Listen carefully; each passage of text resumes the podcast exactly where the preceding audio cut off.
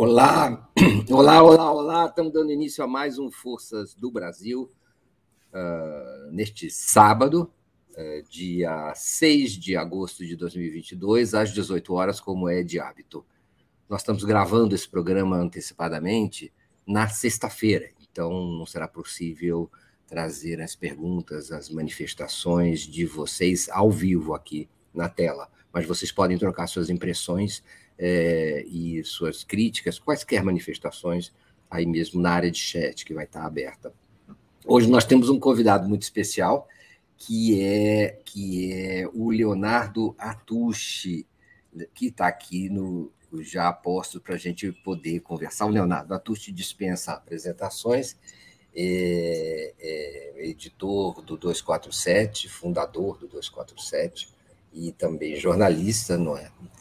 Conhecido, e, e é uma satisfação, uma honra poder ter essa conversa com você, Leonardo. Leonardo, boa noite. Boa noite, Mário Vitor. Muito bom estar aqui com você, me sinto honrado. Uh, acho que é muito, muita areia para o meu caminhãozinho, né? Dar uma entrevista ao Forças do Brasil, mas estamos aqui. Vamos lá. Fico feliz com isso. Vamos conversar. E, e essa conversa, na verdade, gente, é, surgiu é, de, uma, de, um, de um encontro que nós tivemos essa semana aqui em São Paulo, é, para atualizar nossa, nossa, nossa, nossa conversa. Eu há muito tempo não podia ter essa conversa pessoal, e, e, e aí foi ótimo. Nós nos encontramos por um café que foi produtivo, foi muito rico, e a gente queria é, continuar essa conversa agora também ao vivo, né? agora ao vivo aqui na TV mesmo, é, para compartilhar essa encruzilhada que a mídia vive, não é? esse setor fundamental da vida brasileira, da vida de qualquer sociedade hoje em dia, é, vive é, e ainda mais sua, vamos dizer assim, sua conexão é, com a política, né, com a vida nacional. Então, e especialmente com as inovações tecnológicas, com as mudanças tecnológicas e culturais decorrentes dessas, dessas atualizações, dessas revoluções que acontecem a todo momento e às vezes acontecem de maneira escandalosa e às vezes de maneira imperceptível. Não só é, não só é, as tecnologias, mas os hábitos, as formas como as pessoas usam essas essas, esses instrumentos de comunicação é, que são quase que constitutivos né, da nossa, do nosso viver diário. Então, e o 247 tem uma, né, vamos dizer assim, numa certa área da, da, da, do Brasil, numa certa área do que é ser brasileiro e do que é viver o Brasil, o, o 247 não só, mas o 247 faz parte de uma de uma mini revolução que acontece nesses, nesses meios brasileiros.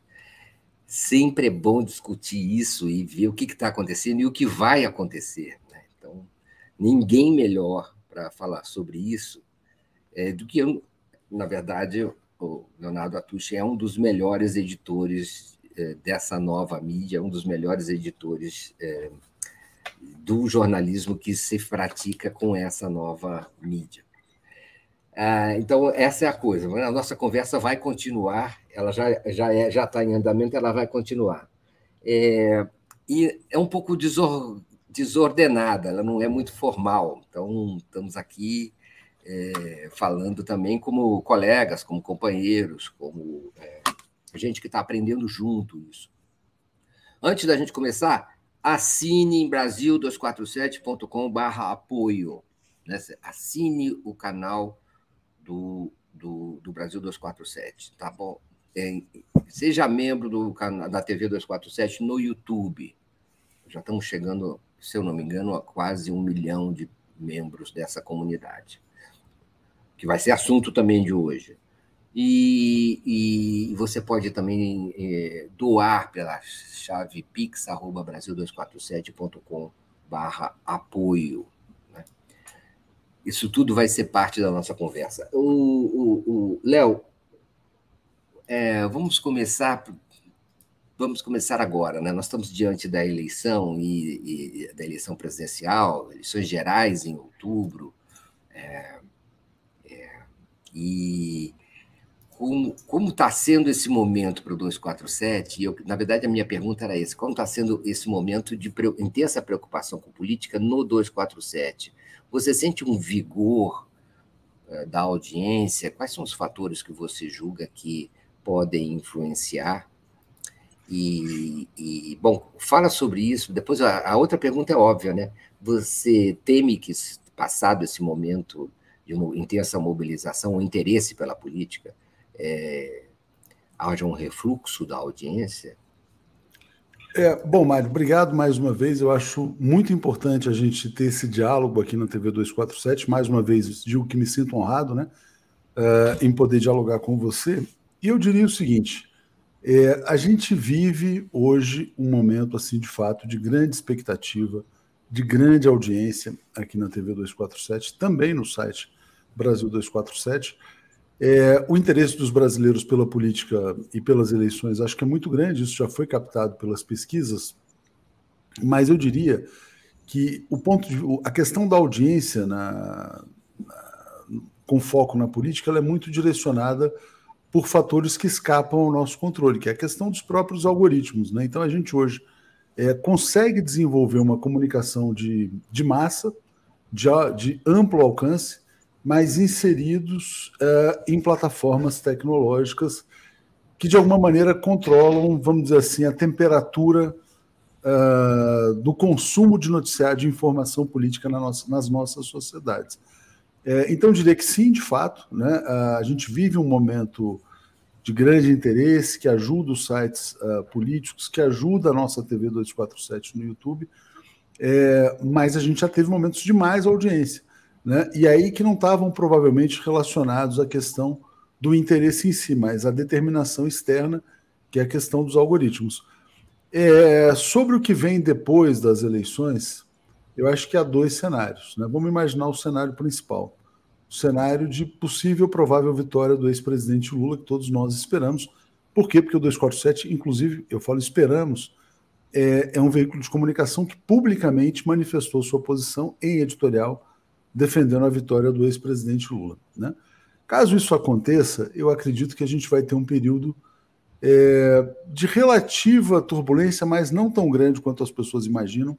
Eu acho que vai ser uma fase de transição de governo natural, um início de governo, como a gente já viu em outros momentos, e a discussão vai estar centrada nos ministros, os ministérios, a agenda de cada um, é, os enfrentamentos que vão acontecer, mas não vejo não vejo, após a vitória do Lula, um cenário de terrorismo fascista no Brasil, como algumas pessoas temem.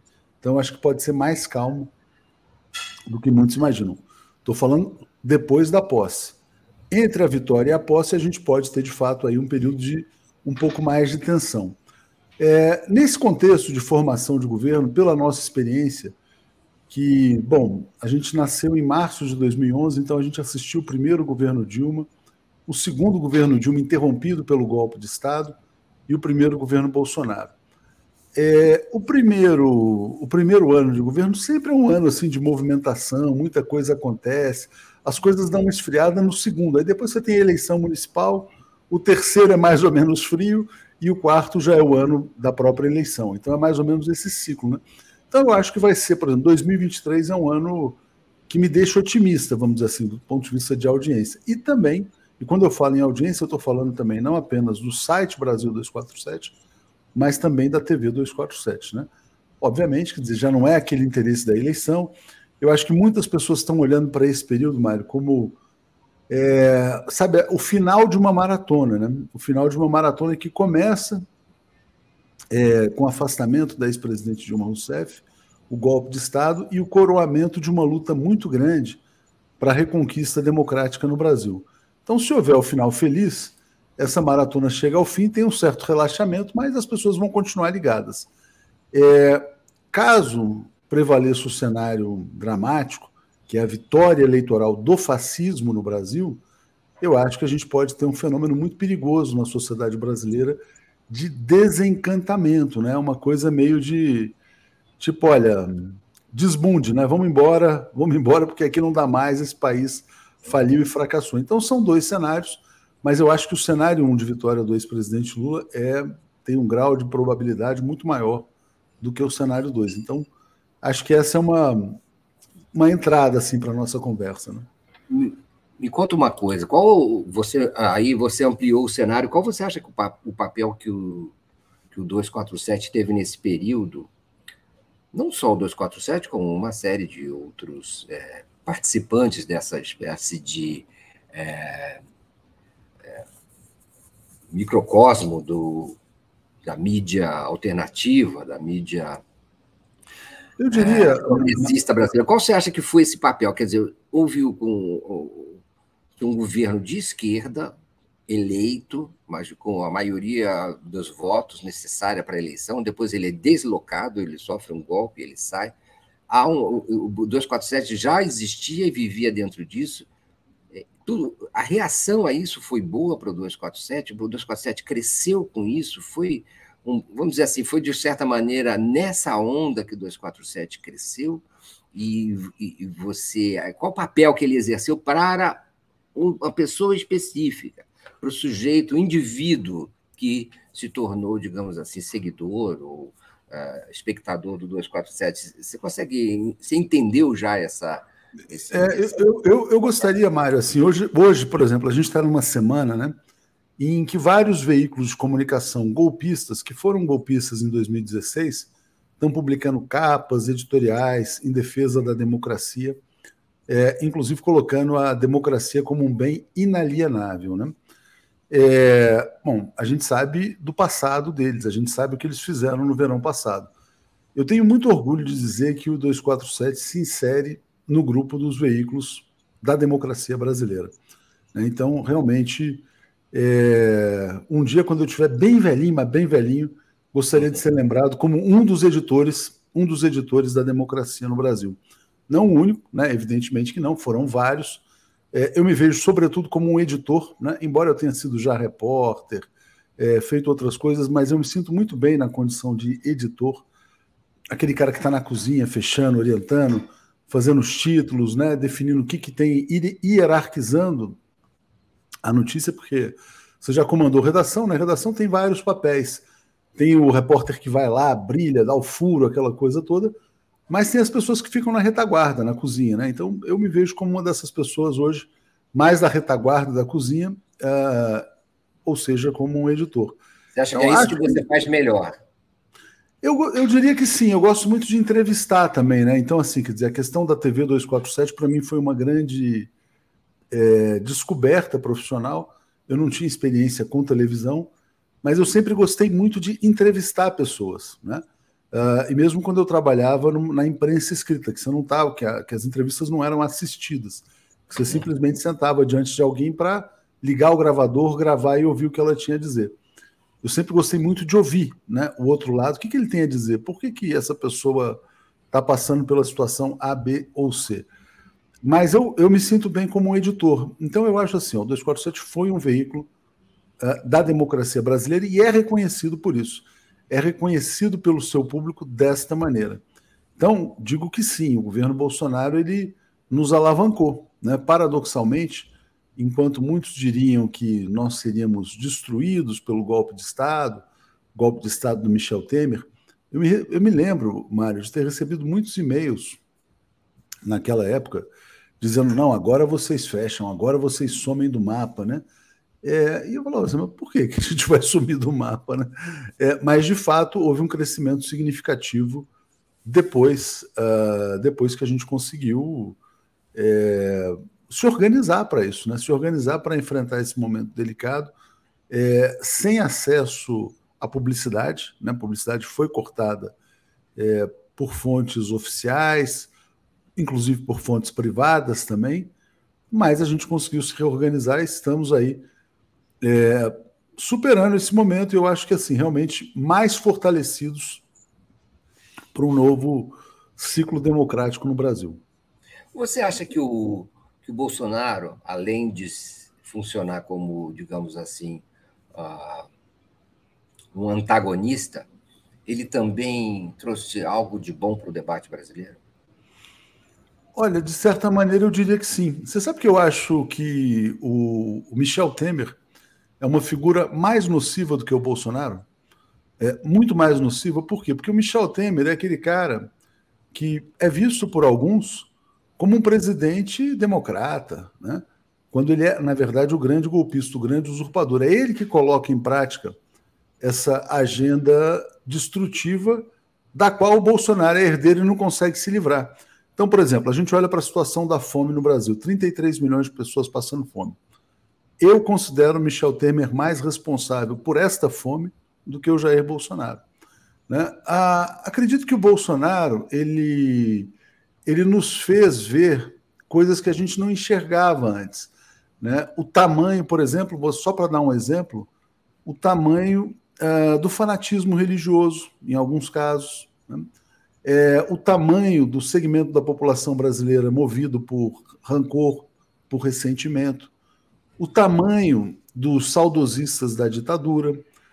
Ele nos fez ver também a hipocrisia dos neoliberais que convocaram o fascismo, que foram cúmplices, que foram sócios.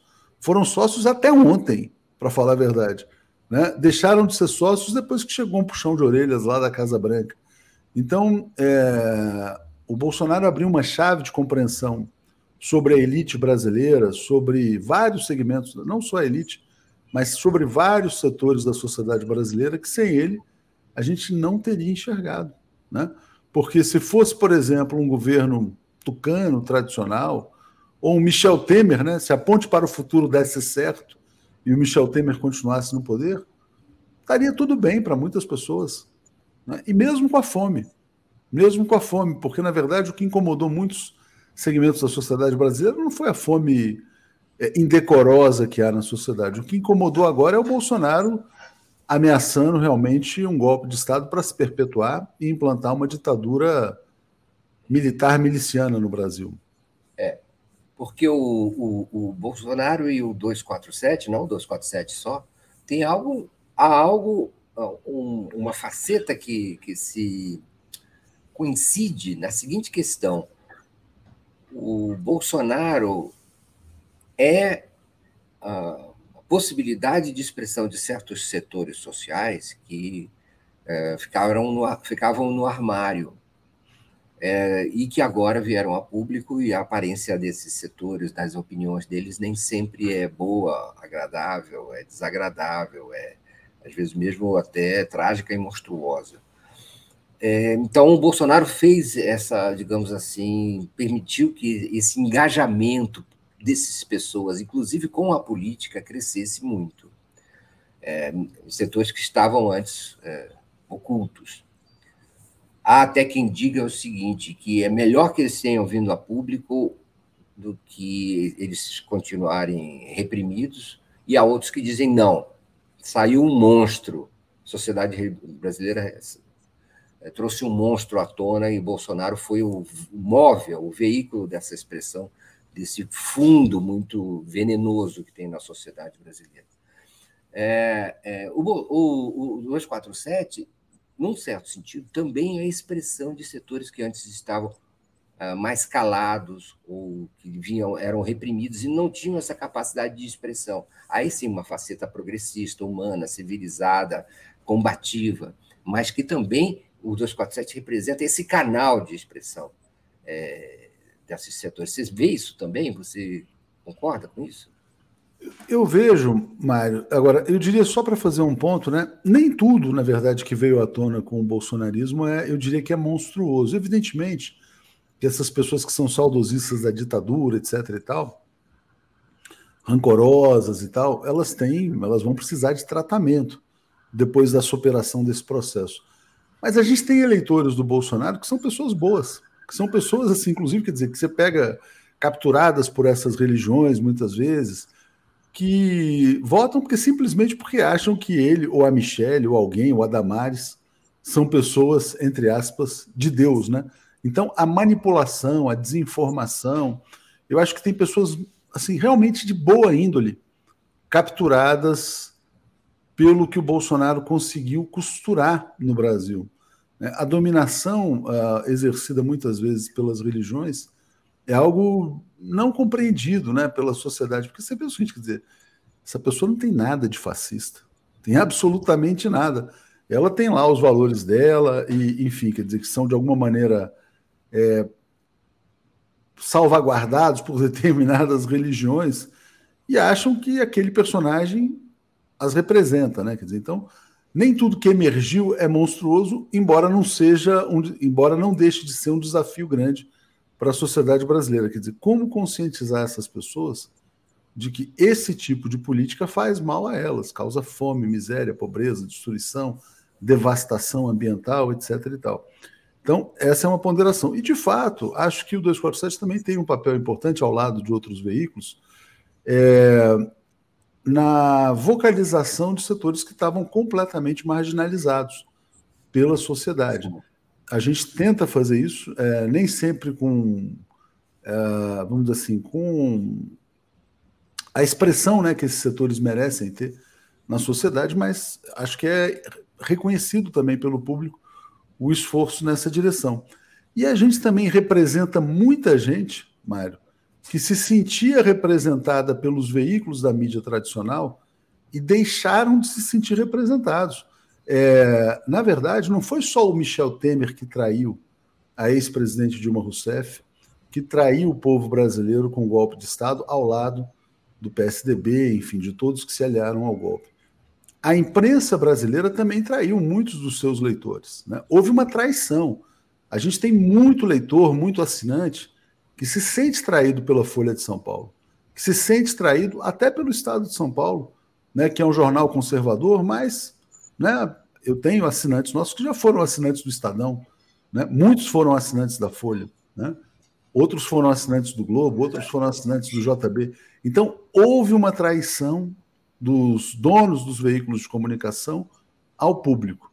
Né? E esta traição, na verdade, é, também fez com que né, corresse água aqui para o nosso moinho. Né? Então, eu acho que é importante, é importante destacar esse aspecto da traição é, coletiva das oligarquias brasileiras. Né? Tem tem gente que, então, é, poderia encarar essa sua afirmação como sendo um aumento da sua responsabilidade, certo? Porque aí você não é apenas mais um, um representante de as necessidades informativas de um, de um público, é, é, vamos dizer assim, é, já localizado, muito localizado ideologicamente, pode, pode pensar que você é o representante das necessidades informativas de um grande veículo, de um grande jornal, de um grande é, veículo de comunicação com, é, enfim, com um espectro grande de opiniões e com uma, enfim, com essa carência, com essa expectativa. Você você se coloca nessa posição ou não? Eu vou falar só sobre uh, política do lado do lado. Como é que você encara, né? Eu estou atraindo um leitor que se sente traído pela grande mídia, e como é que eu satisfaço a esse, a esse público no site ou na TV? Mário, eu sinto essa responsabilidade nas costas, assim, quer dizer, num, num, de um sentido realmente verdadeiro. É, por quê? É, eu percebo que o nosso público é um público que aposta no 247 fazendo doações, né, como efetivamente faz, é, porque ele não quer ser enganado. Né? Mas ele não quer ser enganado, é, não é simplesmente ah, por conta de veículos que têm uma agenda é, liberal, neoliberal, não declarada e que não tem compromissos sólidos com a democracia. Ele não quer ser enganado em nenhum aspecto. Né? Então, ele quer que aqui, na verdade, seja promovido um debate amplo, verdadeiro, é, que não tenha, vamos assim, que dizer, nenhum pudor em apontar qualquer tipo de erro, de desvio de quem quer que seja. É, nesse sentido, eu acho que tem uma responsabilidade muito grande, quer dizer, que é decorrente do nosso modelo de financiamento. É, por quê? Porque quando o Michel Temer foi interessante, Mário. O, a ex-presidente Dilma Rousseff ela foi afastada no dia 12 de maio de 2016. Nunca esqueci dessa data, porque é meu aniversário. Nesse dia eu completava 45 anos de idade. Isso foi numa quinta-feira. Na sexta-feira, sexta-feira 13, sexta-feira 13, Michel Temer assume a presidência da República interinamente, naquele ano. No sábado, 14 de maio de 2016, a Folha de São Paulo publicava uma matéria dizendo que a primeira medida do Michel Temer seria cortar a publicidade dos sites petistas. Eles chamavam de sites petistas, né? E o nosso era o primeiro da lista na matéria da Folha. Uh, inclusive com informações equivocadas, tá? muitas informações falsas ali. E muita gente celebrar, então aquela coisa, agora vocês acabam tal.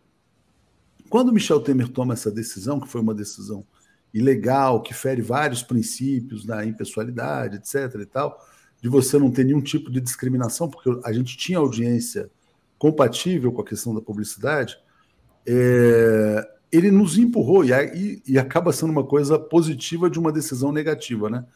O mal é, encomendado ao Temer por nossos concorrentes e executado por ele com prazer acabou nos causando um bem. Por quê? Porque a partir daquela decisão a gente parte para um modelo de financiamento ancorado em assinaturas e doações. Quando a gente vai por esse caminho, a gente constrói uma estrutura de financiamento que hoje é completamente independente. Eu diria, Mário, assim, sem medo de errar, que talvez o 247 seja uh, um dos veículos mais independentes que o Brasil já teve. Por quê?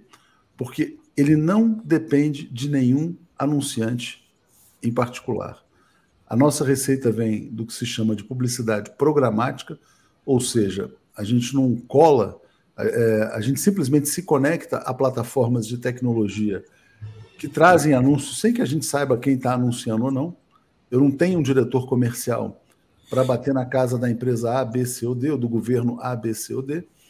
Então, além da publicidade programática, a gente busca é, as doações e assinaturas de leitores. Isso é uma inovação. Né? Por quê? Porque a grande imprensa brasileira, e por isso a gente a chama de imprensa, nem chama de grande, né? imprensa corporativa, ela é dependente dos grandes patrocinadores. Ela é dependente do grande capital. Por ser dependente do grande capital, ela é um instrumento de dominação é, ideológica por parte da classe dominante.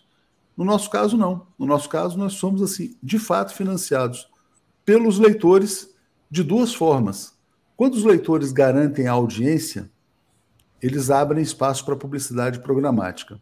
Quando eles trazem as doações, eles também ajudam a complementar, a complementar o financiamento. Então, ah, seja na publicidade programática, seja na doação barra assinatura, quem está financiando é o público. Né? E é um público muito difuso. Não é um assinante doando 100. Eh, são 100 assinantes do ano 1, né? Então, assim, quer dizer, nessa proporção de muitos pequenos doadores. É, e isso dá uma independência completa. Por dar a independência, dá a responsabilidade, dizendo assim, pô, já que você tem esse modelo de financiamento, você tem que ser um editor livre. Você tem que ser um jornalista livre, fazendo aí já uma homenagem. Uh, e, aliás, é um nome muito bom né, desse site, Jornalistas Livres porque os jornalistas da imprensa corporativa são jornalistas de cativeiro.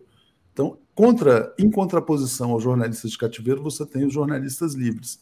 Nós temos jornalistas livres em função do nosso modelo de financiamento, que nos dá liberdade e independência que a mídia corporativa no Brasil não tem e acho que nem quer ter, na verdade. Né? Olha, tem várias possibilidades da gente continuar essa conversa abertas agora pela sua resposta. O modelo de negócios do 247, o engajamento é, dos, é, digamos assim, dos, do público que acompanha o 247, as razões para isso, e até é, a reação, a sua relação com os grandes, é, com a mídia corporativa, a relação da mídia corporativa com essa mídia progressista, nova mídia, é, e, é, e os jornalistas, né? os próprios jornalistas, digamos, livres, que acorrem ou são abrigados no 247 e o que isso representa. Mas vamos, vamos por partes, vamos continuar no modelo, porque eu acho que isso tem é, implicações políticas e, e implicações, é, implicações políticas e implicações é, é midiáticas também, né? ligadas à questão da comunicação. É, por que se tornou viável um modelo de assinaturas, de, de doações, e o que, que isso implica? Bom, você disse que implica mais liberdade, mas o que, que implica também de, é, de ligação com o público, ou da ligação do público com o veículo? Porque não é uma ligação normal de cliente. que está por trás disso? Você pode entender, nos ajudar a entender o que está por trás desse, digamos assim, engajamento? É muito importante, Mário, essa pergunta, porque, na verdade, tem um ponto que eu acabei não respondendo na, na questão anterior sobre a responsabilidade que pesa nas costas. Né? Quando o público é o seu grande financiador, né, isso significa que você tem o dever, a missão de não trair esse público. Mas é não trair é, nos mínimos detalhes. Você não pode trair editorialmente é, e se desviar daquele pensamento central desta comunidade. Você tem que ser muito leal a esse público. Então, uh, quando a gente percebe que em determinadas coberturas uh, há um risco de algum tipo de desvio, de saída do trilho, né? a gente tem que fazer os ajustes necessários para não perder a conexão com o público. Porque não é simplesmente chegando assim, quer dizer, olha, a relação não é uma relação assim, ah, apoio, pago lá 10, 15, 20, 30 reais por mês, cada pessoa escolhe com, com quanto apoia, né? É, e a partir de agora você vai fazer assim, assim, o assado. Não é assim que as coisas funcionam, mas ao mesmo tempo, é, não, não, não nos é conferida a, a, a liberdade de publicar qualquer coisa. Né? Existe um compromisso central com a verdade e com certos valores também, com certos princípios. A gente elaborou, inclusive no nosso caso, é, missão, propósito, a gente colocou valores. É, vou dar um exemplo aqui, quer dizer, a questão da diversidade é um dos valores. A defesa do mundo multipolar também está entre os valores. Né? A defesa intransigente da democracia. Então a gente não pode vacilar uh, em relação a esses temas, porque o público percebe, cobra e é muito ativo, mesmo que seja um assinante que está ali pagando um real por mês. Né? Então, uh, eu acho que a minha missão como um editor, nesse caso, um editor de um veículo democrático, é tentar traduzir o que, que o público espera de nós a cada momento. Né? É, então, isso realmente é muito trabalhoso em cada nas questões decisivas. Né? É, por exemplo, na questão da eleição, quando a gente é, decidiu que iria produzir um editorial em defesa do ex-presidente Lula, não é uma questão de ser petista, como muitas pessoas nos acusam, né? como se fosse uma acusação. É simplesmente de enxergar no ex-presidente Lula o que muitos enxergam agora né? a alternativa mais capaz de organizar uma frente democrática contra o fascismo no Brasil. Então a gente enxergou isso com uma certa antecedência. É, quando a gente, por exemplo, adota uma determinada posição na cobertura internacional, ela está associada a essa questão do mundo multipolar também, né? que eu acho que é o que o público espera do 247. Da mesma maneira, na questão das minorias, ou chamadas minorias. Enfim, então é um desafio permanente fazer essa tradução entre, sabe, o que que essa egrégora, vamos dizer assim, né, da comunidade espera dos nossos jornalistas, né? Então, uh, eu diria que é um ambiente de liberdade, sim, é um ambiente de liberdade, mas também não é caótico, né? É um ambiente em que, peraí, a gente tem determinadas posições. Isso me leva à seguinte questão. E do ponto de vista do público, é, do ponto de vista do público, eu sinto, às vezes, na, na minha relação com, com o veículo, uma enorme adesão, um engajamento grande, uma expectativa muito grande e até uma uma as pessoas que voluntariamente querem re, reforçar essa essa linha de pensamento, essa linha de jornalismo como se fosse uma espécie de tábua de salvação, sabe? Ou de uh, espaço de até terapêutico, de, de ser abrigado por alguém e de achar que é muito importante politicamente que isso aí tenha expressão no Brasil e tenha força e vai à frente, continue atuando. Há uma espécie mesmo de é, fervor é, é, com é, esse tipo de jornalismo que não é tão comum, eu acho, na mídia corporativa tradicional, na mídia de direita. É, é, isso, você sente isso também? E o que que, o que, que é isso? Como é que, como é que isso, como é que isso se organizou? E, e, você acha que você consegue dar conta dessa, dessa necessidade que é o 247, né? Dar conta dessa necessidade que aflora dos depoimentos e dos comentários e das contribuições do público? É, eu percebo, Mário, que a gente tem leitores, telespectadores, mas a gente tem embaixadores. A gente tem embaixadores, apóstolos, torcedores, é, divulgadores, né? pessoas que, por exemplo, que fazem camisetas, que vão, que distribuem. É, é uma relação completamente diferente, quer dizer, é, e pessoas que estão enxergando, cara, vocês são mais importantes para, vamos dizer assim, o ambiente brasileiro do que vocês são capazes de enxergar. E eu tenho essa percepção também, às vezes. E me surpreende, porque eu penso assim, Mário, poxa, é, as pessoas valorizam tanto algo que é uma obrigação. Né? Deveria ser uma obrigação do jornalismo, né?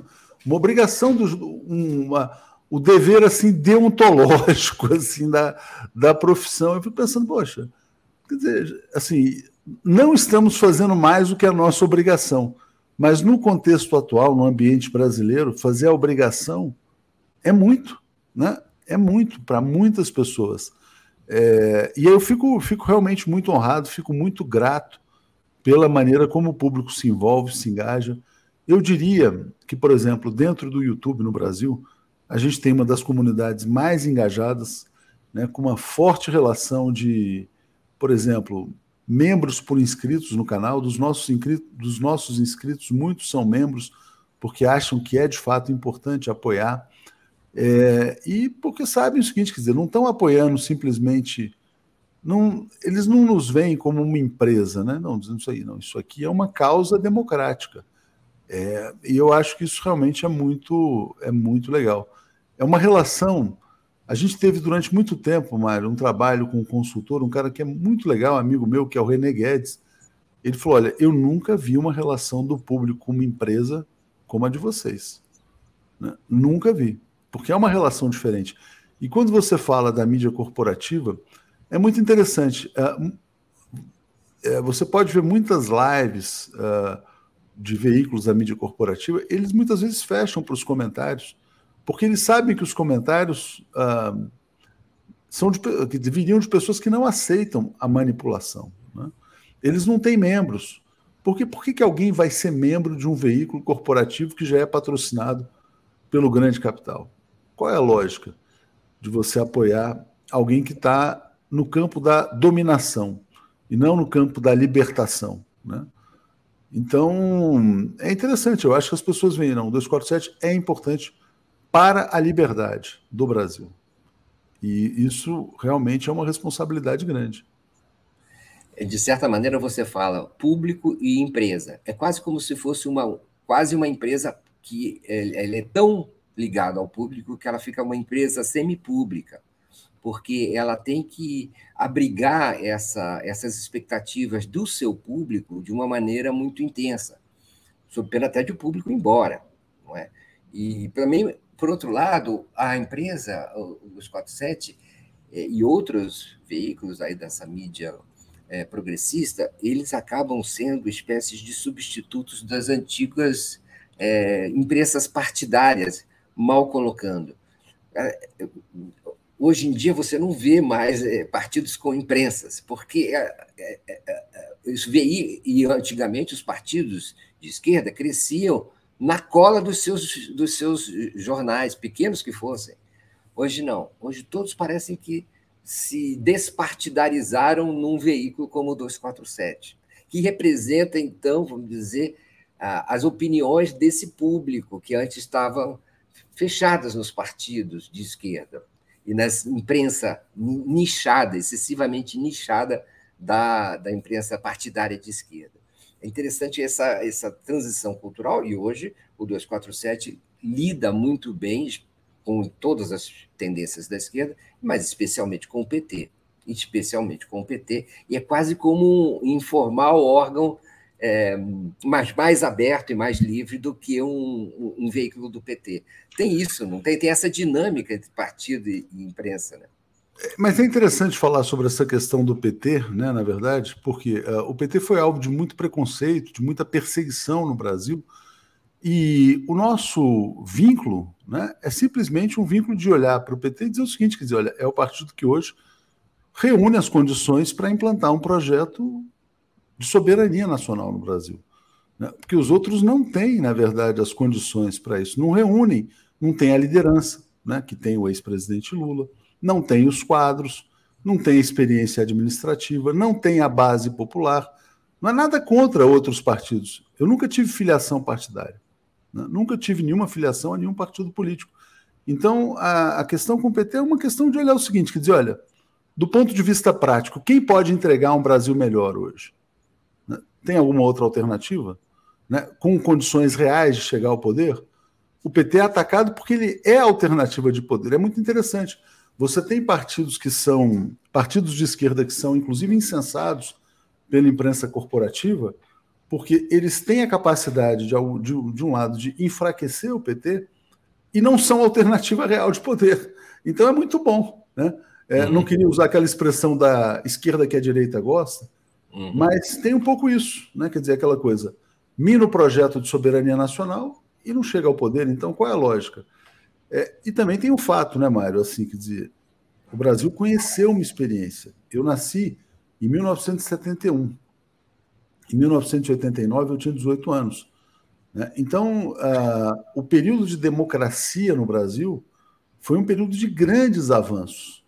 O pacto democrático, né? Vamos, se a gente considera, inclusive o governo Collor, hein? Se a gente considera do governo Collor né, ao governo Dilma, o Brasil progrediu.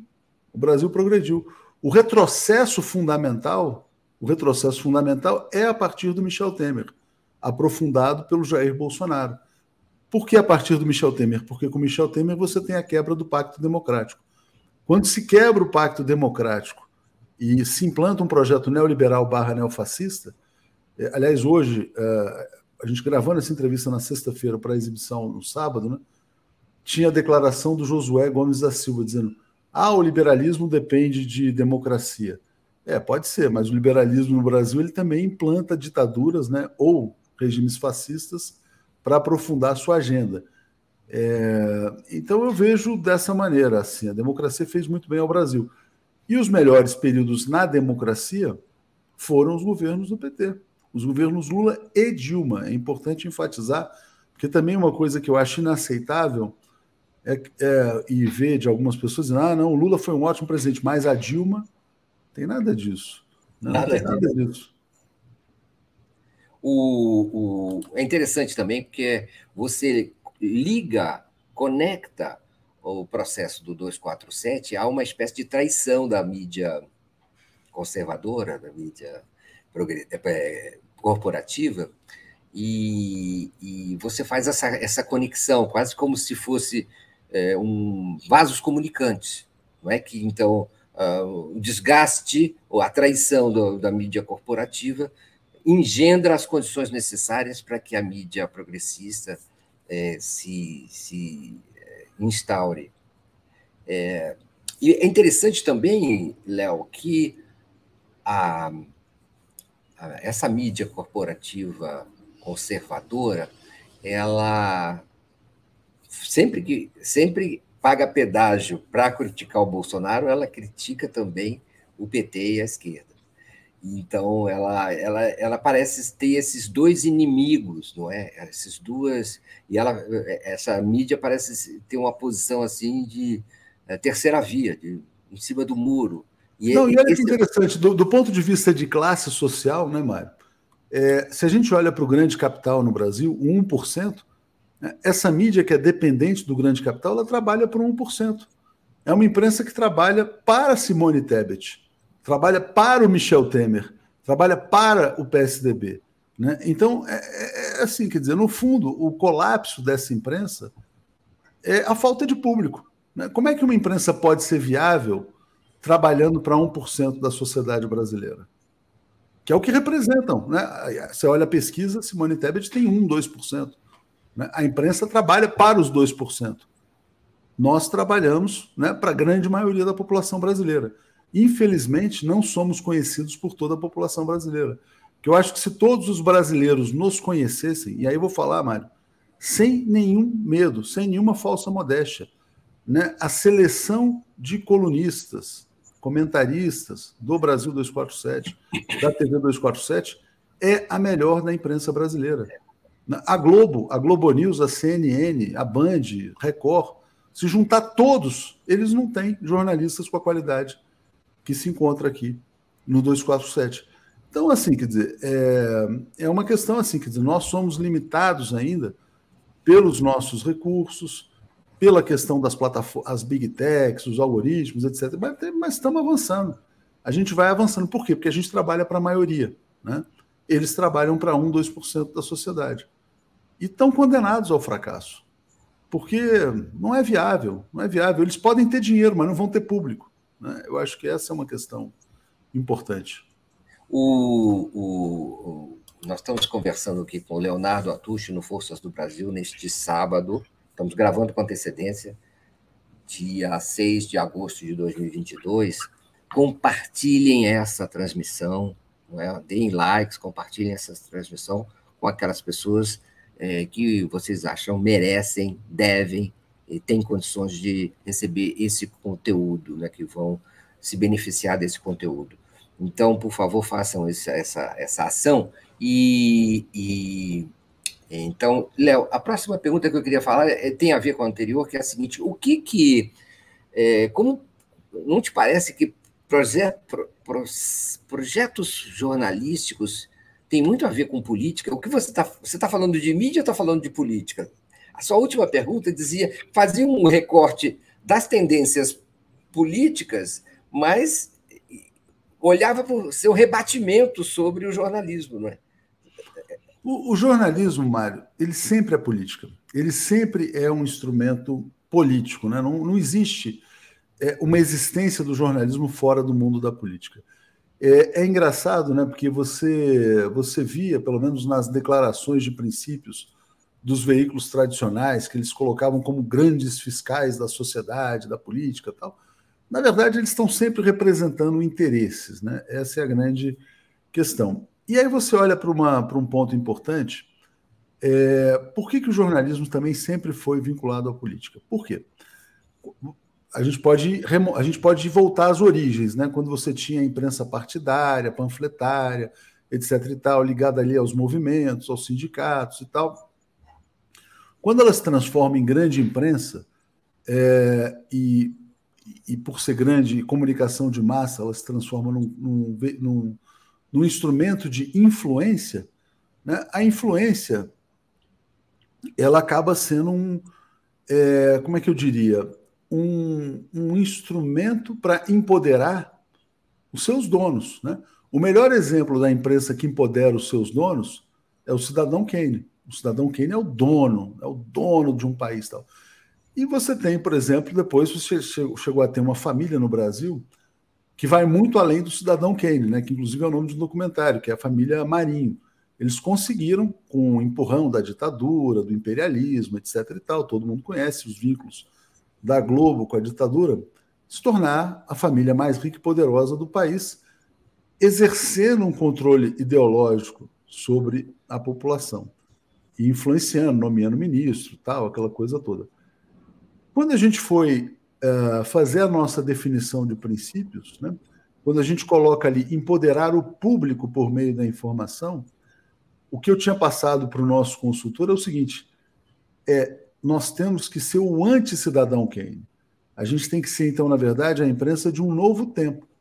De um tempo em que, na verdade, um veículo de comunicação não serve para gerar influência para o seu acionista, o seu dono. É um veículo que serve para gerar influência para o, ou, não diria influência, mas poder, conhecimento, libertação para o seu público. Né? Nesse sentido, então, a gente tem que ser um anti-cidadão Kane. Mas isso é política, na verdade, porque é um instrumento é, quase que Paulo Freireano né, de conscientização, de libertação, eu vejo dessa maneira. É, e o nosso grande desafio é ser assim para sempre, né? Porque, por exemplo, a gente não pode crescer e se tornar também mídia corporativa. O nosso grande desafio é crescer sem perder as raízes, sem perder, vamos dizer assim, esse princípio de que o importante é quem está do outro lado. é quem está nos assistindo agora, né? É quem está vendo e está dizendo o seguinte, pô, esse careca aí, ele não está aí para me enganar, ele não está aí para me fazer de trouxa. Quando ele olha para um cara, um apresentador da Globo, e se ele tiver né, um pouco mais de vivência política, de compreensão da realidade, pô, esse cara estava me enganando o tempo todo. É diferente, né? Então eu acho que assim a gente tem essa essa responsabilidade e é uma grande diferença, viu, Mário? Jornalismo sempre é política. Não vejo, não vejo como algo fora disso. O Lula tem 48, 47, 49% do, do, das intenções de voto nas pesquisas. O PT é o partido preferido da população brasileira, já não é de agora, e isso só cresce.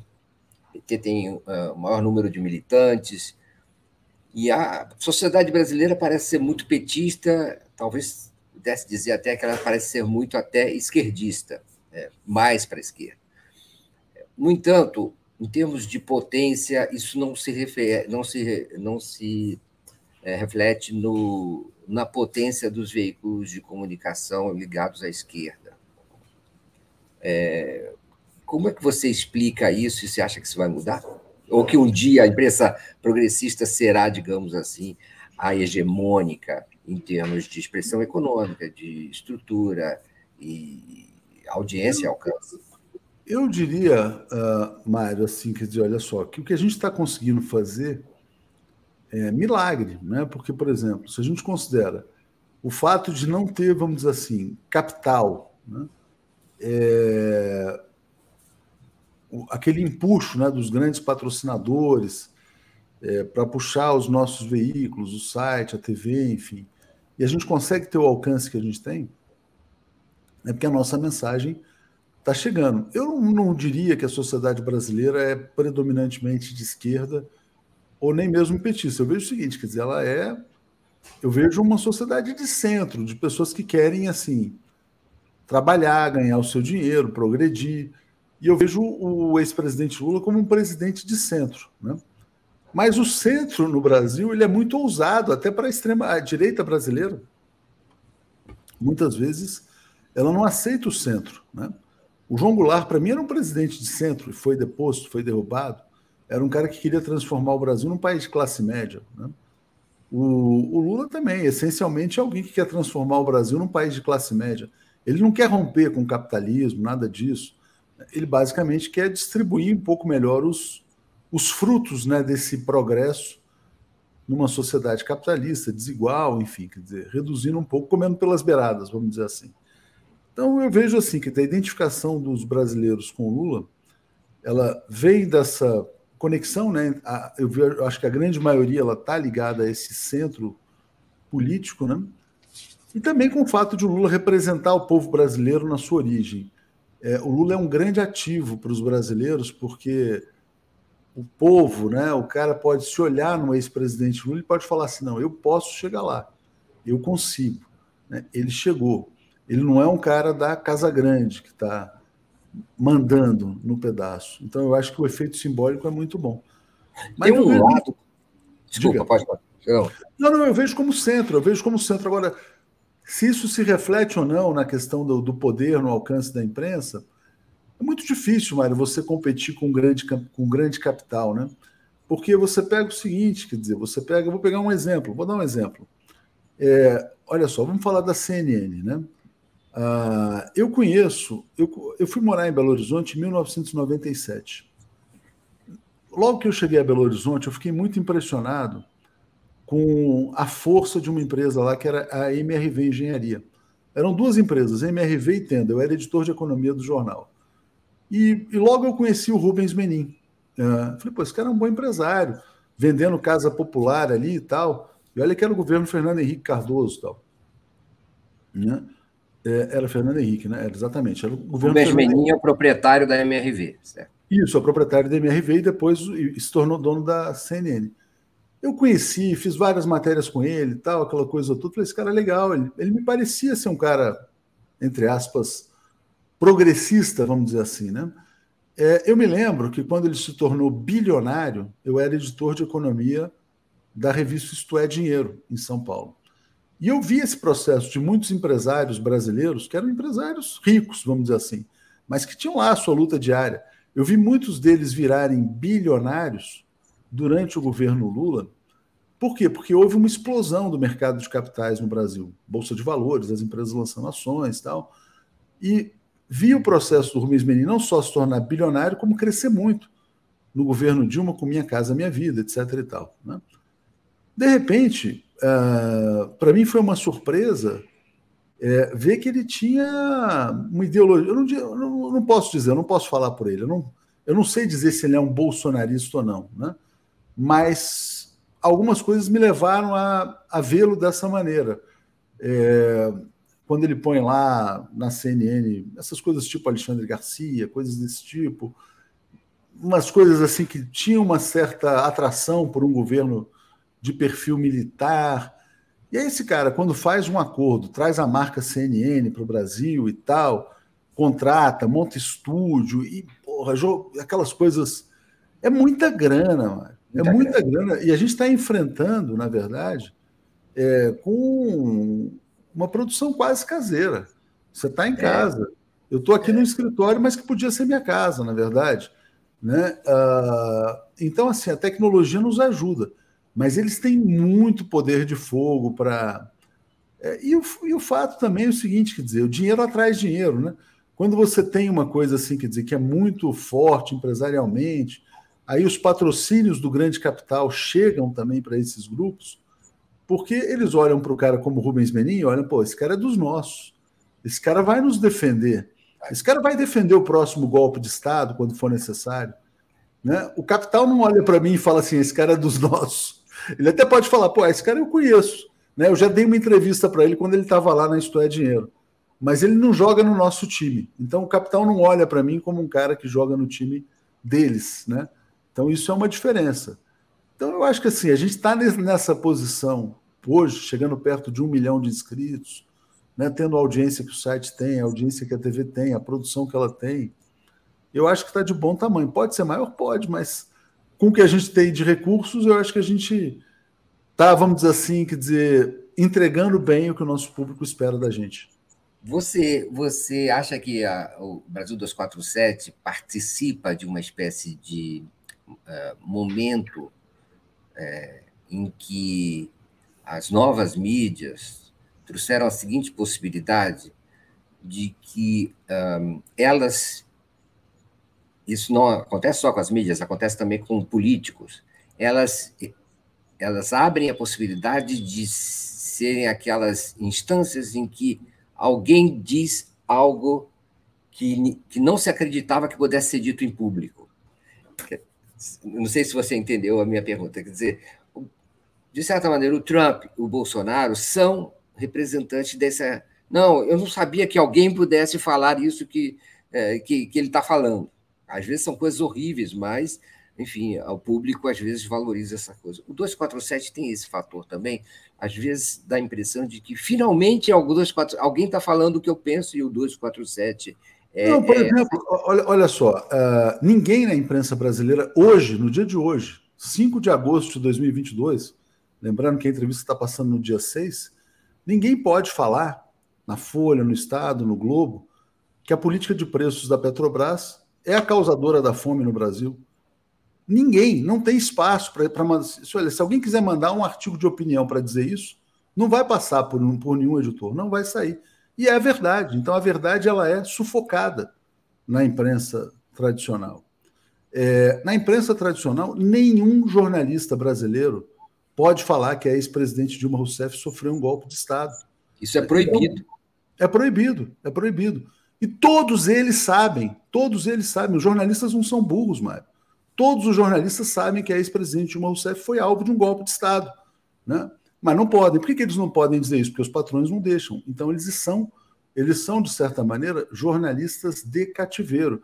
Agora, é, eu respeito, Mário, muitos jornalistas aqueles jornalistas que silenciam diante dessa proibição, porque tem que pagar as contas, tem que sustentar o emprego, ok, vá lá. Agora, os que mentem, né? Os que mentem para dizer essas palhaçadas do tipo Dilma quebrou o Brasil e não sei o que e tal, olha, esses eu deixei de respeitar faz muito tempo. Né? Porque realmente assim, é um negócio inaceitável. Né? Olha só, você quer defender o seu emprego? Vai só até um certo ponto. Não, não passa da fronteira vermelha. Né? Eu acho que aí é uma questão é, crucial. Porque, aliás, se fosse isso, né? É engraçado, porque é, como é que não se reconstrói um país? Olha, eu vou, eu vou falar um negócio que eu sempre gosto de falar. É, Para alcançar o PIB brasileiro em dólares, que o Brasil tinha antes do golpe de Estado, pode ser que a gente leve aí mais uma geração. Né? Principalmente se não for. Se a política econômica seguir aí num rumo neoliberal. Né? Espero que o ex-presidente Lula consiga reverter o estrago. Volte e reverta, né? Você, você, é, bom, nós, você acha que a, a mídia tradicional, a mídia corporativa brasileira, qual o futuro dela? Você acha que ela está petrificada? Como é o, o Olha, eu acho que muitas, muitas, muitas marcas vão desaparecer, Mário. Muitas marcas vão desaparecer.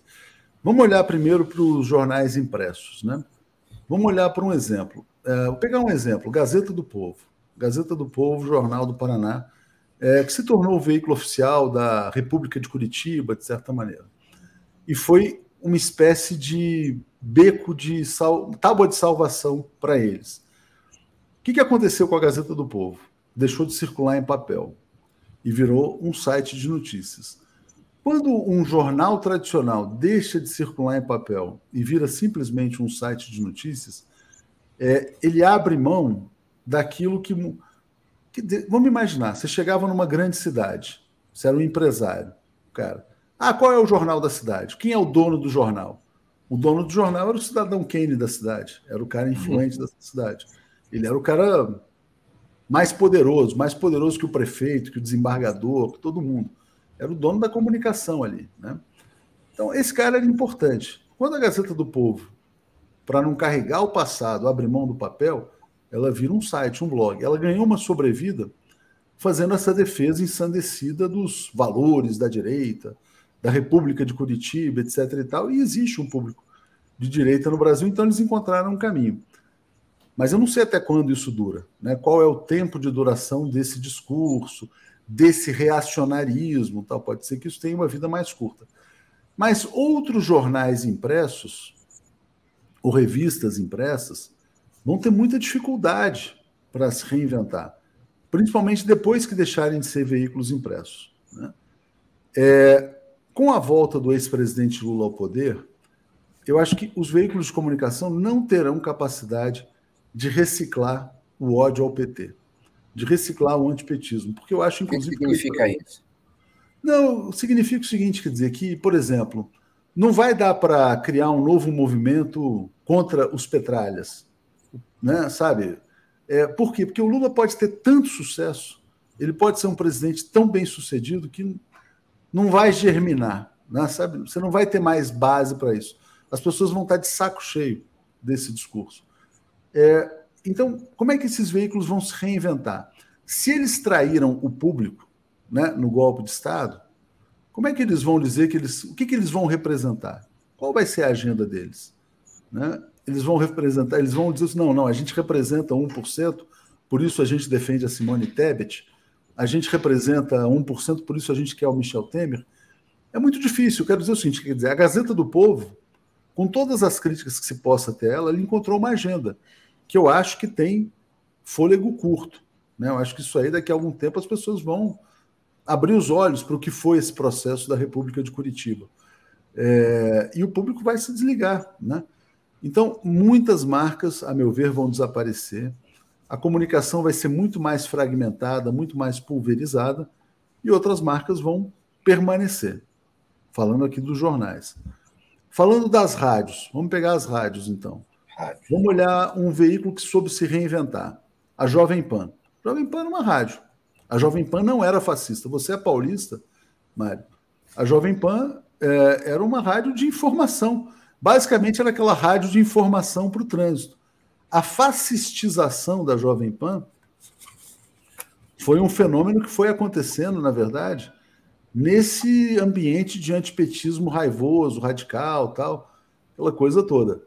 É, muita gente trabalhou, pô, as pessoas se lembram da Jovem Pan do passado e não conseguem enxergar isso, mas foi um veículo que conseguiu, na verdade, se encaixar também com esse momento de altíssima polarização. O que, que vai acontecer, Mário, quando. Vamos fazer uma reflexão aqui. Quando. Agora está se falando que chegou o 5G a São Paulo, né? Está chegando nas grandes cidades. Quando todo mundo, na verdade, sentir que o rádio é o próprio celular. Né? É, e o cara vai botar a música que quiser, pelo Spotify ou por outros aplicativos. O cara vai botar o podcast que ele quiser. Então ele vai, por exemplo, em vez de escutar Jovem Pan, ele vai escutar o Monark, dando um exemplo aqui. Ou o cara vai escutar o outro podcast, ou vai escutar a TV 247, que a gente espera que ele escute a TV 247. Então vai haver uma pulverização.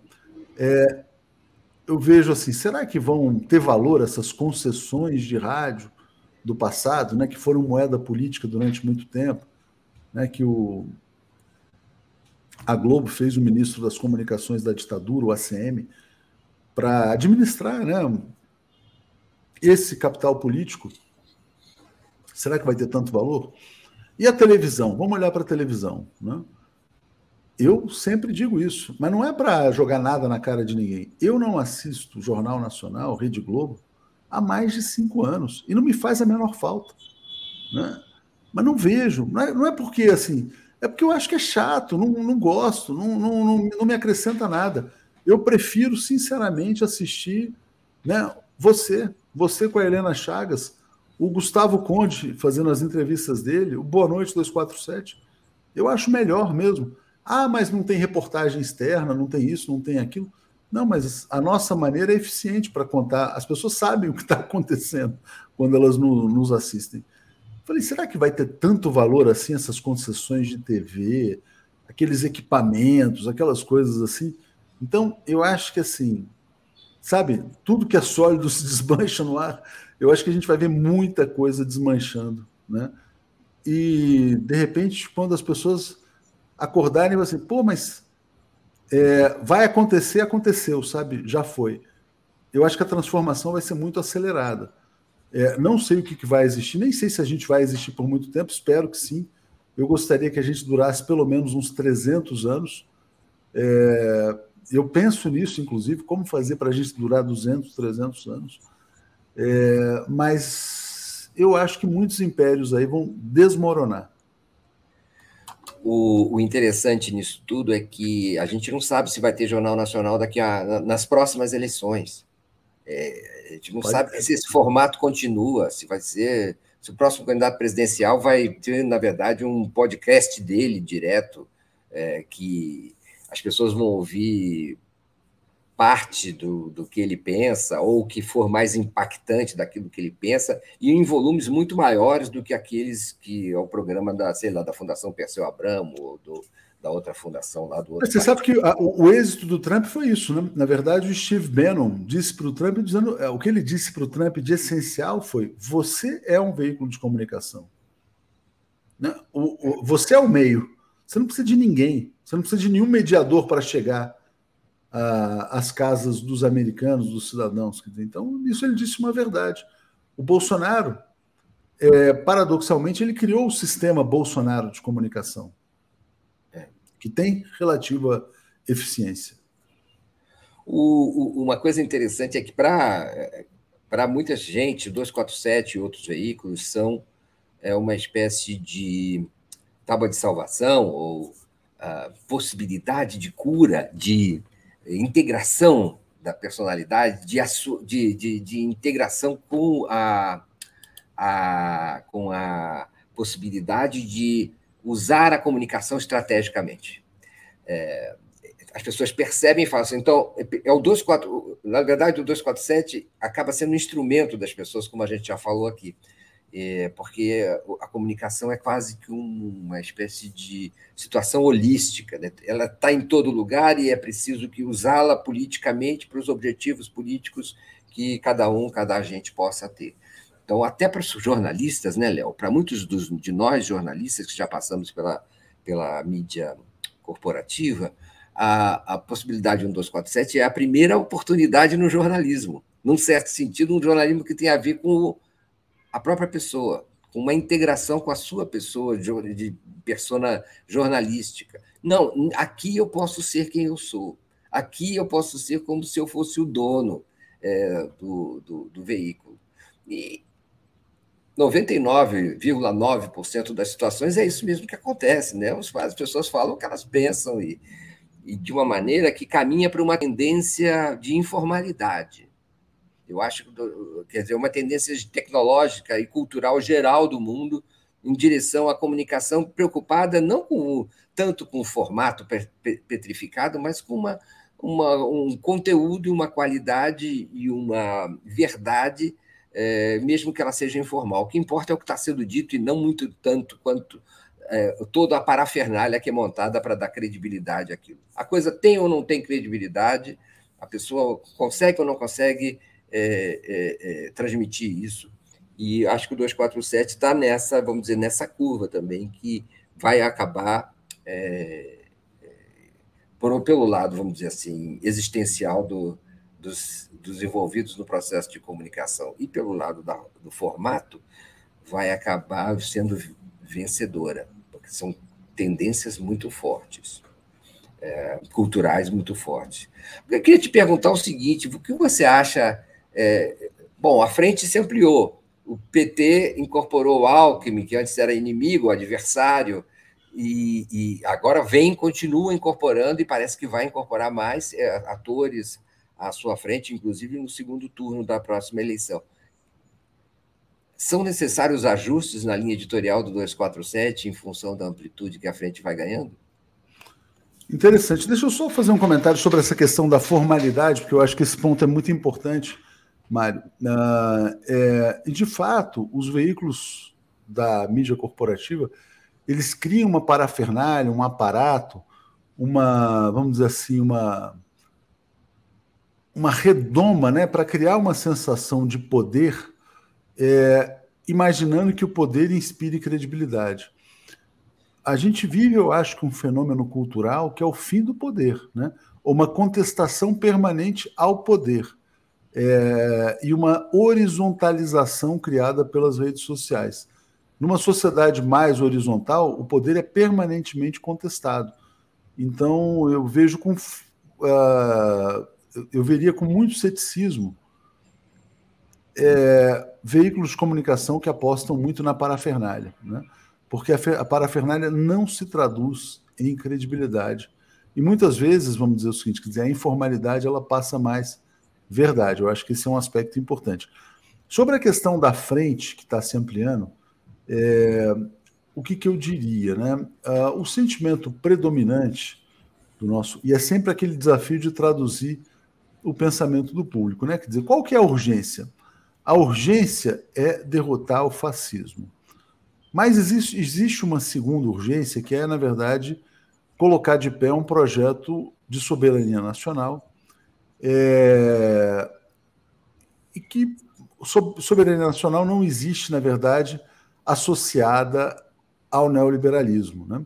Então, existe a preocupação também, quer dizer, em, de alguma maneira, confrontar é, o neoliberalismo, a ponte para o futuro, quer dizer, porque eles, esses, esses pontos são os grandes responsáveis pela destruição da economia no Brasil, pela volta da fome, é, enfim, pela tragédia social que a gente assiste. É, nesse sentido, eu acho que a, a, a, cobertura editorial ela passa por dois momentos. Né? Momento um é superar de fato o fascismo. E para superar o fascismo, todas as concessões são bem-vindas, necessárias, aceitas, etc. e tal. Depois, o momento dois é o seguinte, quer dizer, olha, qual, não é nem qual é o programa. Esse programa vai ser executado, né? O ex-presidente Lula vai ter força para, por exemplo, frear a, a distribuição pornográfica de dividendos da Petrobras? Ele vai ter força para preservar, manter a renda do petróleo no Brasil e não transferir para fora do Brasil? É, são essas questões. E, e assim, o ex-presidente Lula tem que ser, inclusive, confrontado nesse aspecto. Né? Ele não pode ser, não, chegou ao poder e agora fomos, chegamos ao paraíso. Né? É, ele tem que ser tensionado para que ele possa entregar é, uma melhoria estrutural para a sociedade brasileira. Né? A, a fome ela não vai ser eliminada simplesmente com restaurantes populares espalhados aí pelas cidades no Brasil. Você vai ter que ter ganho de renda real para as pessoas. Ganho de renda, você cria o conflito social, né? você cria o conflito distributivo na sociedade. Né? Com os ganhos de renda, quer dizer, como é que reagem as oligarquias? Né? Como é que fica a relação entre o presidente e o seu vice nesse ambiente? É... Porque, assim, quer dizer, essa coisa do grande pacto nacional, a gente percebeu que, não, assim, quer dizer, a grande conciliação, ela, a gente achava que dava certo e olha só no que deu, né? Então, deu um golpe de Estado para que houvesse mais um choque neoliberal. Eu acho que é importante que a gente tenha agora o esboço de uma nova conciliação para sair do fascismo. Mas sair do fascismo é o primeiro ponto. Ah, o segundo ponto é criar uma sociedade mais igualitária. É, será que todo mundo que está nesse barco está tá nesse projeto também? Né? Essa é uma, é uma questão que vai ser permanente. Nós, nós já estamos chegando mais na parte final e agora é que está começando a esquentar a, a, a, a, conversa, porque agora nós vamos falar o seguinte: é, tem essa, tem essa imensa tarefa, caso Lula venha a ser eleito, né, que não está garantido, só na, na hora que abrir as urnas, né, nós vamos saber. É, tem essa questão, então, agora de que existe a perspectiva de que Lula venha a ser eleito. Nesse caso, é, Existe algum aspecto ruim nessa eleição, do ponto de vista da mídia, do ponto de vista da audiência? No Estados, nos Estados Unidos houve uma queda de audiência e de venda da, é, por conta da não eleição do Trump, que foi um boom de audiência, que criou um boom de audiência para a mídia americana. Isso pode se repetir aqui no, no Brasil? Em que dimensão? Esse pode ser um aspecto negativo da derrota do Bolsonaro? Olha, é, Mário, eu diria o seguinte: quer dizer, o, o governo Lula né, representa uma volta do Brasil à normalidade. Né?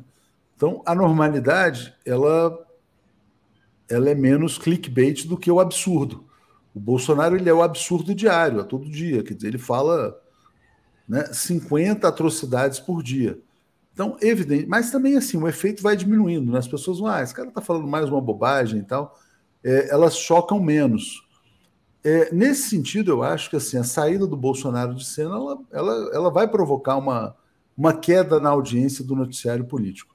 Por quê? Porque o Brasil volta ao normal, as pessoas vão se preocupar com as suas coisas. Então, por exemplo, quem gosta de futebol gosta de futebol, quem gosta de yoga gosta de yoga, quem gosta de Fórmula 1 gosta de Fórmula 1, e a vida segue adiante. Um governo normal ele não entra na vida das pessoas todos os dias, ele não cria essa sensação de urgência, de angústia, de desespero, porque o Bolsonaro ele é uma ameaça existencial, né? Ele pode destruir o Brasil amanhã, né? Todos os dias ele ameaça destruir o Brasil amanhã. E isso vai gerando muita angústia. O ex-presidente Lula, ao contrário disso, ele vai fazer uma construção de futuro, de esperança. É, então vai ser um governo normal todos os dias né, com as suas tensões aí naturais, né, tensão com o Congresso, com o Parlamento, com a sociedade e tal. É, então, eu acredito que, objetivamente, é, vai acontecer um interesse grande no começo para saber o que está acontecendo, para onde vai, e depois uma acomodação, a volta à normalidade. É, nesse sentido, eu acho que a gente tem que estar preparado para um ambiente de normalidade e é mais complexo, né? Porque, por exemplo, uh, debater políticas públicas uh, com profundidade é mais difícil do que ficar falando de golpe de Estado todo dia. Se vai ter golpe, se não vai ter golpe, se vai ter golpe, se não vai ter golpe. Né? Tem, muito, tem muita gente querendo falar. Né? Agora, vamos imaginar o seguinte: quer dizer, por exemplo, é... de repente, a grande agenda do ex-presidente Lula, num determinado momento, passa a ser a questão do encarceramento em massa né? É um tema importante, crucial, mas ele é menos sexy né, do que golpe de Estado, né, coisas desse tipo. Bolsonaro é isso, quer dizer, ele está sempre provocando a sociedade ao limite, ao extremo. Né? E, e nessa, nessa hipótese ainda de uma eventual eleição do presidente Lula, é, o 247 vai passar da, da posição de crítico a defensor? Eu diria que não, Mário, porque é o seguinte, quer dizer, porque na verdade eu, eu acho que a nossa posição tem que ser de independência. Por quê? Porque nós somos independentes, né? nós não somos dependentes do governo A, B, C ou D. Né? Não vamos ali ficar pendurados na publicidade oficial. Nada disso, quer dizer, a gente vai ter o mesmo modelo de financiamento que a gente tem hoje. Né? Uh, eu acho que o nosso papel é ter uma posição de cobertura responsável e de cobrança. Né? Eu acho que é isso, inclusive, que o próprio uh, o próprio presidente Lula gostará de ver num veículo como 247. Fala, esses caras estão cobrando coisas que são corretas. Né? Eu não disse que ia mudar a política de preço da Petrobras. Não mudou por quê até hoje? Né? Supondo que não mude. Né? Espero que mude. Ele não disse que ia fazer tal coisa, por que, que não fez? Né?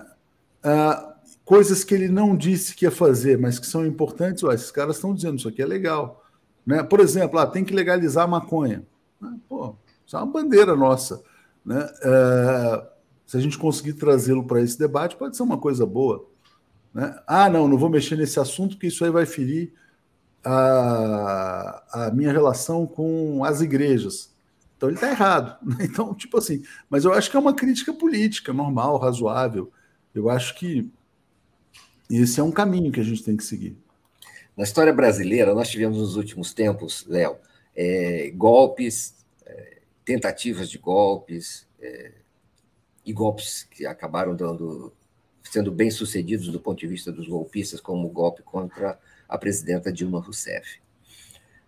Desses, nesses esquemas, escândalos, a, a mídia corporativa teve um papel central sempre, sempre foi, foi estruturante quando não foi inici... Eh, eh, deu iniciativa a esses golpes. É... Digamos que venha o governo Lula, e o governo Lula, que ele seja eleito, e o governo Lula vai precisar, há quem ache, vai precisar ter uma estrutura para combater o novo golpe que vai se armar contra, Dilma, contra, contra Lula. Ou os escândalos que vão ser criados, que vão ser criados, escândalos de corrupção, que vão ser inventados ou criados ou acelerados pela cobertura da mídia. Há quem diga que a, a, a, esquerda, os governos petistas, o PT, Lula, tem que ter uma estrutura de comunicação musculosa para defender, para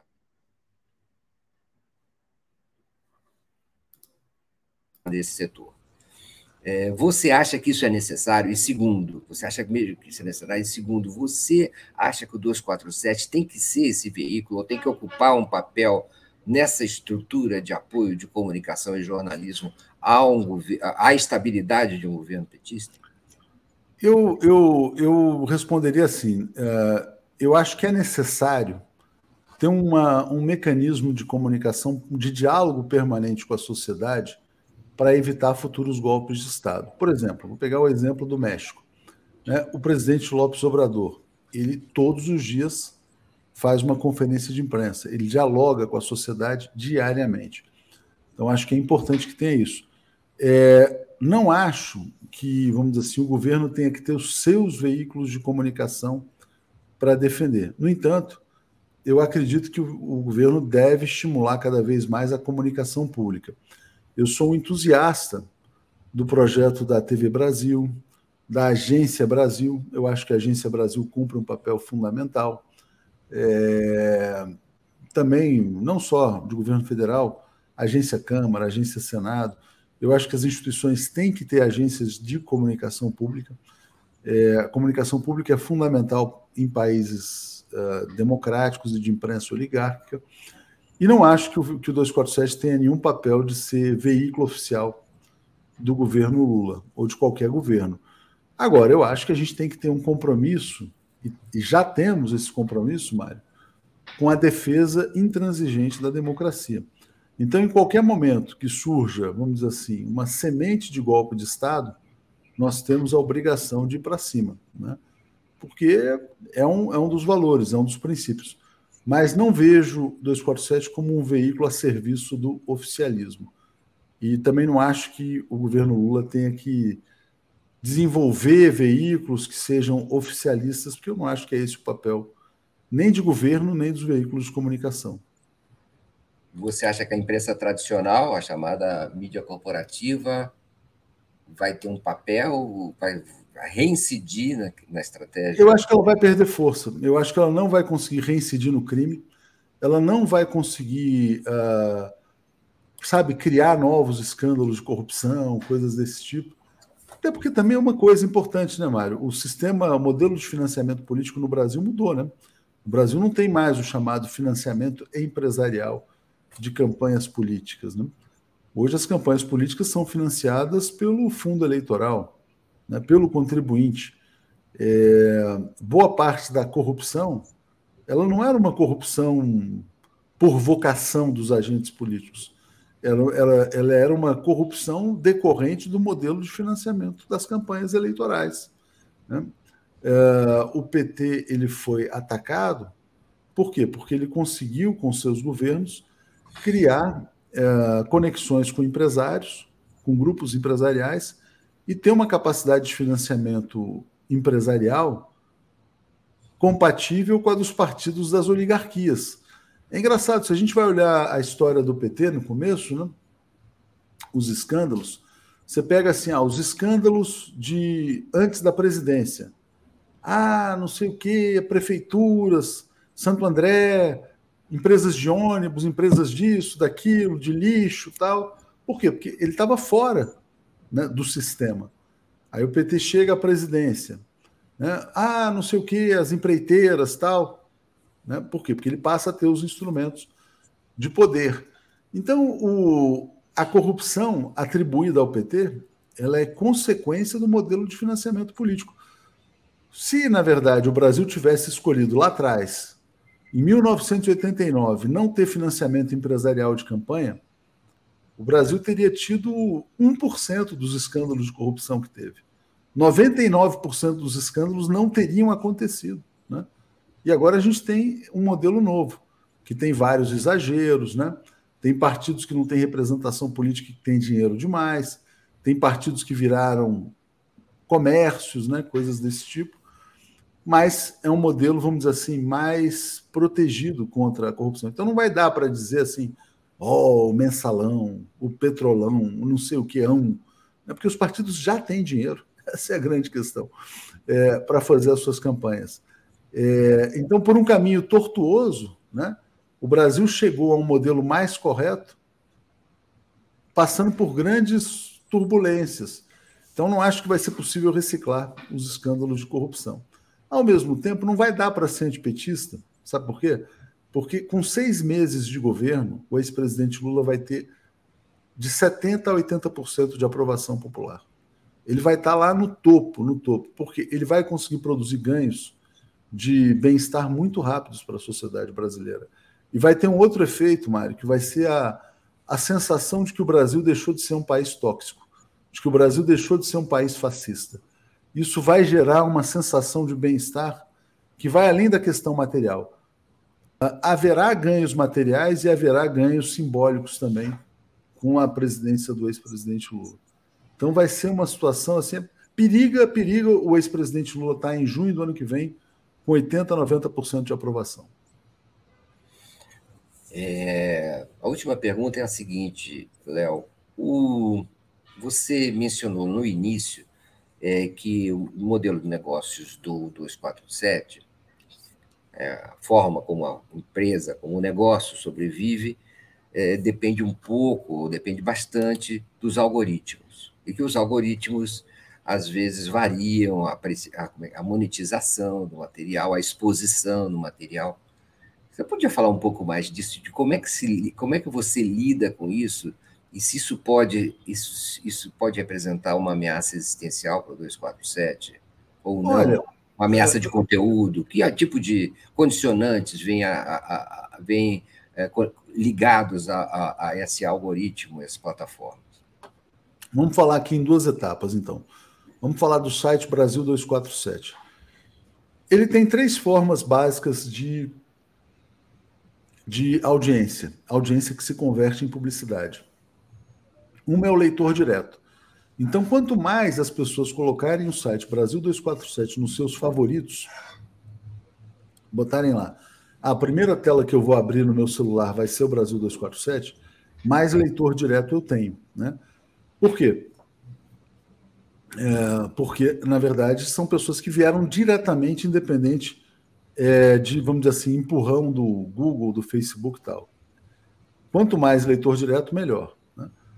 Outra fonte, na verdade, é a busca. A busca é muito determinada pelos algoritmos. Então, por exemplo, quando alguém procura no, no Google uh, por Lula, né, o ideal é que eu apareça na primeira página, que aí eu vou ter muito mais audiência decorrente da busca. Se eu, se eu aparecer na 15 página, por uma decisão qualquer dos programadores de algoritmos, a minha audiência vai lá para baixo. Então a gente tem que ter relevância na busca também, e isso é fundamental. Então isso não está no nosso controle, embora a gente possa fazer ações nesse sentido. Um terceiro aspecto é o que vem pelas redes sociais, que é pelo compartilhamento. Então, por exemplo, é muito importante que as pessoas compartilhem os links que joguem no Twitter, que joguem no Facebook, porque são grandes mecanismos de distribuição de conteúdo. Então você tem de um lado o leitor direto, você tem o leitor que chega a você pela busca e o leitor que chega a você por redes sociais, que basicamente é consequência de compartilhamento. É, nesse aspecto, eu diria o seguinte: é, que a gente mantém boas relações com essas plataformas. Né? O fato da gente ter criado uma associação, que é a Associação Brasileira de Mídia Digital, também foi bastante importante para isso, contribuiu para esse aspecto. É, e eu diria que sempre é uma ameaça, porque na verdade você está num ambiente que você não controla, né? Mas eu diria que é um risco pequeno. Eu acho que hoje a gente tem um ambiente de muito diálogo, diálogo com, com as chamadas big techs, e elas vêm é, por mais que a gente possa dizer, ah, são associadas ao imperialismo, a isso aquilo, existe uma defesa de uma certa liberdade de expressão, pelo menos. Né? Eu acho que isso é um aspecto importante. TV 247 agora. TV 247 é a mesma coisa. Né? Então, as pessoas, por exemplo, o maior mecanismo de busca do mundo é o Google. O segundo maior mecanismo de busca do mundo é o YouTube. Então, TV 247, as pessoas chegam à TV 247 como é, telespectadores diretos. Então eu sempre falo, olha, a gente tem uma grade de programação. Vai lá no nosso site e olha qual é a nossa programação diária. Né? Acessa youtube.com barra Brasil 247. É, acompanha, ativa as notificações. Você vai ser notificado para receber. Aí existe a busca do YouTube. A busca do YouTube também é um leitor que vem indiretamente. É importante que a gente venha por essa e aí é algoritmo. E existe a questão do compartilhamento. Então, compartilhem as lives né, nas redes sociais, etc. e tal. Então, eu diria também que assim, quer dizer, a gente tem relação de parceria com essas grandes empresas, elas nos veem como parceiros, nós somos importantes para eles também, não só do ponto de vista de audiência, de receita, mas de arejar o debate político no Brasil. Então, eu diria que, por mais que possa ser uma ameaça, né, e o mundo está em constante mudança tecnológica também, eu diria que é um risco relativamente baixo nos dias atuais. Então, vejo dessa maneira, vejo com otimismo. E queria dizer, até fazer a defesa dessas grandes empresas, Mário, porque muitas pessoas olham, ah, não, mas veja bem, os, as big techs são tubarões, isso e aquilo. Não haveria mídia independente no Brasil sem as big techs. Né? É, sem as chamadas big techs, a gente estaria aí nas mãos da velha imprensa golpista brasileira. Então, é, a gente tem que dar algum crédito para eles, porque de alguma maneira permitiram um arejamento do democrático aqui no Brasil. Muito bem. Com essas palavras, nós chegamos ao nosso final. Eu queria agradecer muito a presença do, do Leonardo Atush, dizer que foi uma alegria e foi uma honra poder continuar essa conversa com você, viu, Léo? Realmente muito, muito, muito rica, interessante, bacana e legal. É, obrigado, Léo. Mário, muito bom falar com você e assim, é muito legal assim, a gente, eu vou te falar, não tive nenhuma preparação para essa conversa, né? mas você provoca questões que são muito importantes, né? E eu estou olhando esse diálogo nosso aqui como um momento de autorreflexão. Por quê? Porque a gente vive muito no modo contínuo, né? no, mo no modo contínuo. Né? A minha vida, é, a rotina é muito engraçada, porque eu sempre estou programando a agenda da semana seguinte, e aí eu vou, vou encaixando tal. É, é meio como um relógio, sabe? É uma coisa engraçada. E, e, e paro muito pouco, né? Então gosto muito de conversar, gosto muito de ouvir as pessoas e, e falar também, que não é uma coisa tão frequente, né? É muito legal quando a gente pode dialogar com alguém como você que provoca questões que exigem da gente uma reflexão maior, né? Era isso. Obrigado, viu, Léo? Boa noite para você.